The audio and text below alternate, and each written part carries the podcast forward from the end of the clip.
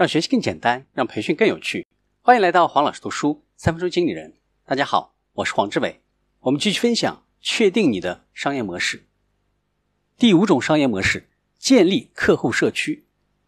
这种模式是指在客户之间构建一个和睦组织，在社区内组织一些关于自己公司商品和服务的活动，这样在推销商品的同时，促进了会员之间的和睦。也是对一直支持自己公司和产品的忠实客户的一种帮助。一般情况下，公司只帮助组建客户社区，客户社区的运营主要还是交还给社区，财务也是独立的。例如，哈雷戴维森为客户建立了一个哈雷的车主群，群里时不时会组织一些旅游之类的集体活动，哈雷公司的员工也可以参加车主群的这些活动。通过一同参加车主群的活动。客户们感到使用哈雷车给自己带来的喜悦，同时加深了客户和员工之间的感情。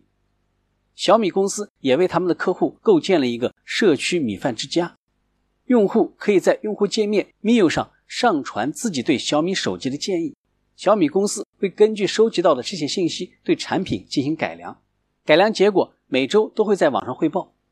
小米的用户俱乐部也会经常举行一些线下的活动。我们来看。价值创造的过程，在顾客之间建立社区，顾客可以通过社区了解商品的使用方法和保养方法，更加熟练的使用产品，又能和自己有共同喜好的人交换商品的相关信息，发展自己的人际关系网络。对于顾客来说，社区对他们最大的吸引力在于可以通过社区来发展自己的人际关系网，将顾客社区化，能够促使顾客去更好的使用商品。顾客对商品价值的了解会得到提升，顾客的满意度也会有所提升。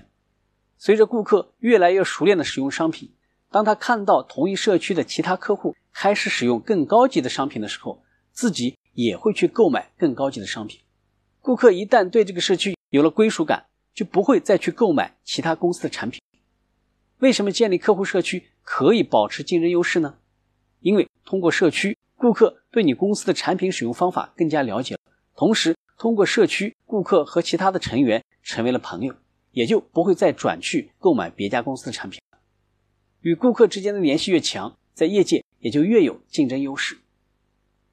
今天的分享就是这样，请关注黄老师读书，每周你都将收到我们推送的黄老师读书的文字版本。给我三分钟，还你一个精彩。我们下期见。